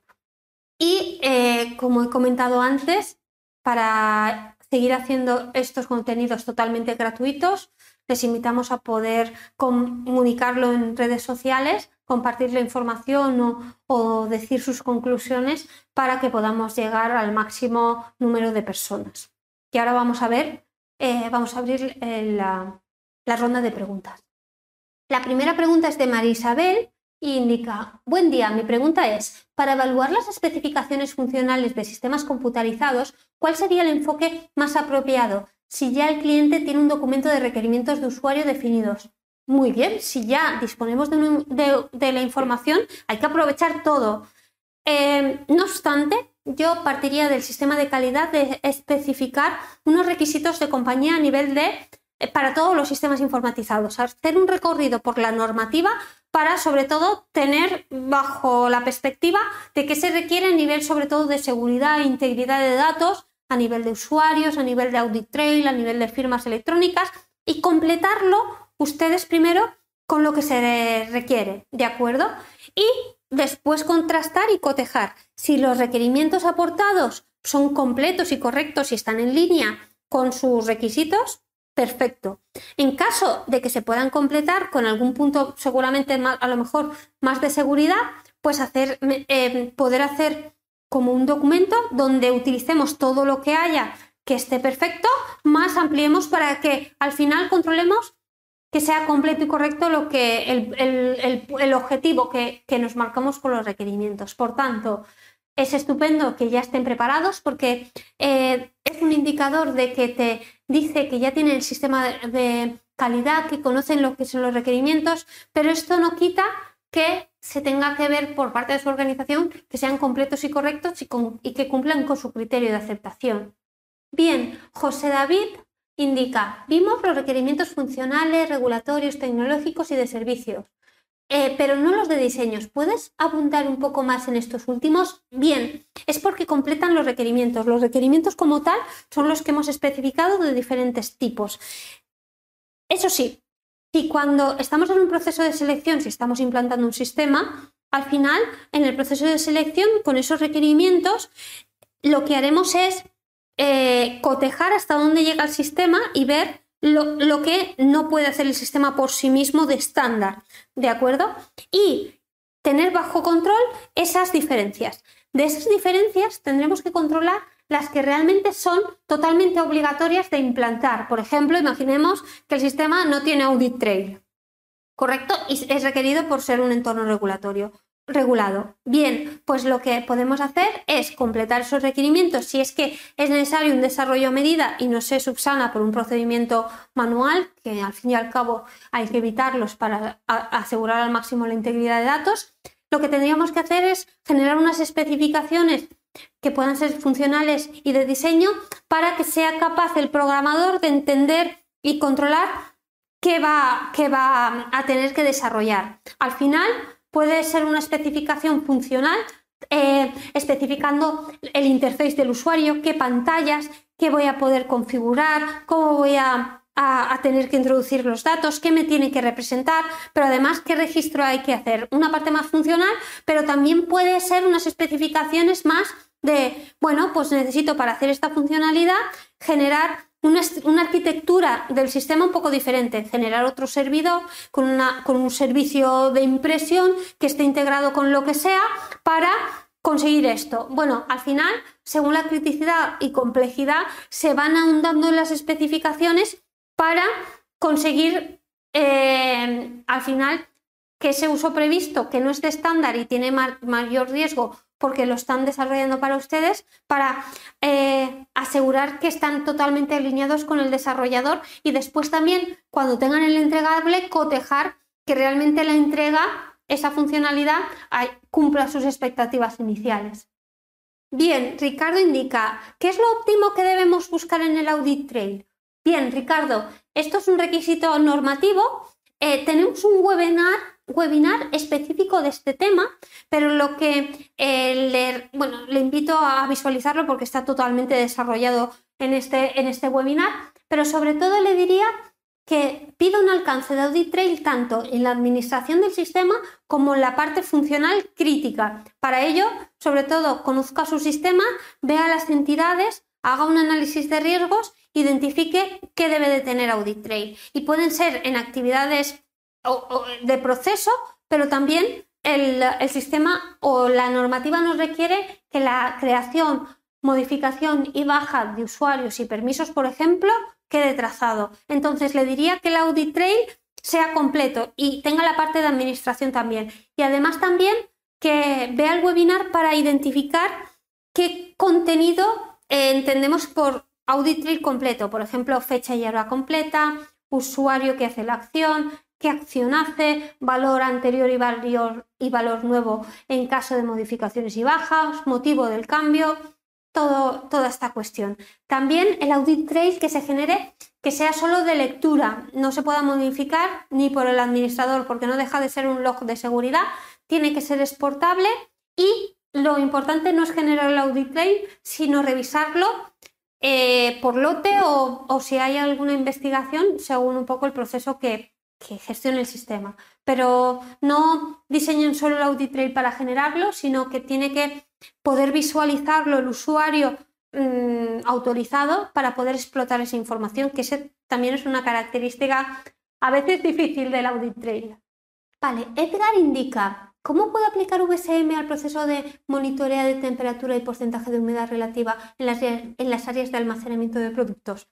Se puede. Nosotros hemos utilizado el VSM hasta para construir una planta farmacéutica, porque al final lo que necesitas es rodearte de las personas que tienen que gestionar ese proceso y saben del, mismo. Y entonces indicar, bueno, pues quizás partimos de unos datos maestros que pueda ser un layout que identifique la planta y también con la ayuda de calidad identificar esas consignas o esos parámetros que requieren a lo mejor por zona de tener en, ciertas condiciones. Y también con calidad ver el estudio que han hecho para identificar dónde estarán los puntos de medición. Y también con calidad, según la criticidad de lo que se meta en cada una de las zonas, ver la periodicidad de la captación de datos. Y si esos equipos, además de captar los datos, son capaces de transmitir. Entonces, vas viendo desde lo más grande, identificando las zonas, cómo se quiere controlar, qué se quiere eh, registrar, si hace falta algún aviso y ver todos los involucrados y a partir de ahí vas construyendo que a veces es, es más sencillo, que es un, es un, proceso en sí mismo y a veces son como procesos en islas, pero al final no deja de ser un inventario de cosas a tener en cuenta y entender hasta dónde se quiere que llegue el sistema. Y, al final, con los usuarios clave y teniendo ese sentido común, se, se realiza y se puede. Bien, indica José David.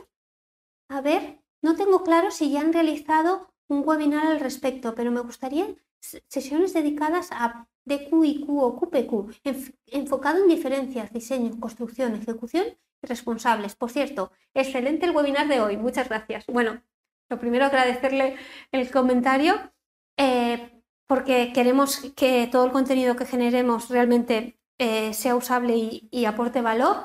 Y bueno, eh, hemos tenido webinars hablando del ciclo de vida de sistemas y estos procesos se han, se han, explicado y se han aportado incluso plantillas, pero le invitaría a los dos últimos webinars de este año, que es el proceso de informatización y el de validación de un, de un sistema de categoría 5 según CAM 5, que ahí vamos a ver todo el proceso. Pero de todas formas, nos guardamos la idea por si podemos hacer, por ejemplo, webinars específicos para cada uno. Pero ya le digo, en los dos últimos webinars del año vamos a ahondar en estos temas concretamente. Por tanto, estamos bastante, bastante alineados ahí. Vale, Pamela indica, ¿Es un requerimiento necesario que todos los usuarios tengan el acceso al audit trail o con que lo vea solo el administrador del sistema es suficiente? Bajo mi punto de vista, no. El audit trail no solo se tiene que generar, sino que tiene que usarse y eh, revisarse para ver que cuando valido un proceso o cuando lo estoy leyendo, sepa todo lo que tengo que saber para tener toda la información. Si eso únicamente está en el poder del administrador, normalmente no llega a los usuarios finales, que son los que revisan esos datos. Entonces, yo le diría, ¿es necesario que para todos los usuarios tengan acceso al audit trail? No, pero sí para los usuarios que tengan que tomar ciertas decisiones de revisión o de aprobación, porque una carencia que hago en las auditorías cuando audito a clientes o a sistemas es que dicen que tienen audit trail, pero no está fácilmente disponible ni es fácilmente legible. Por tanto, no acaba de hacer la, no tiene la misión que se espera del audit trail, aunque tengamos lo más difícil que es generarlo. ¿De acuerdo? Tiene que estar disponible para, para ser representativo y, y, evidenciar, porque el audit trail se hace para saber lo que ha pasado. Si no lo podemos leer en el momento oportuno o tenemos que requerir de un tercero, es posible que, según cómo esté gestionado y diseñado el proceso, pero que no sea del todo completo o correcto. Bien, Joel indica, para sistemas de control de calidad muchas veces por plazos no se puede hacer el taller, por lo que te dan ya el mapa de procesos. Aún, aún así sigue siendo recomendable pedir que se haga este taller. A ver, no hay una forma correcta de hacer las cosas. Eh, muchas veces incluso se hace el taller, se hace un acta eh, con las conclusiones y se distribuye a más gente, incluso si no han podido asistir.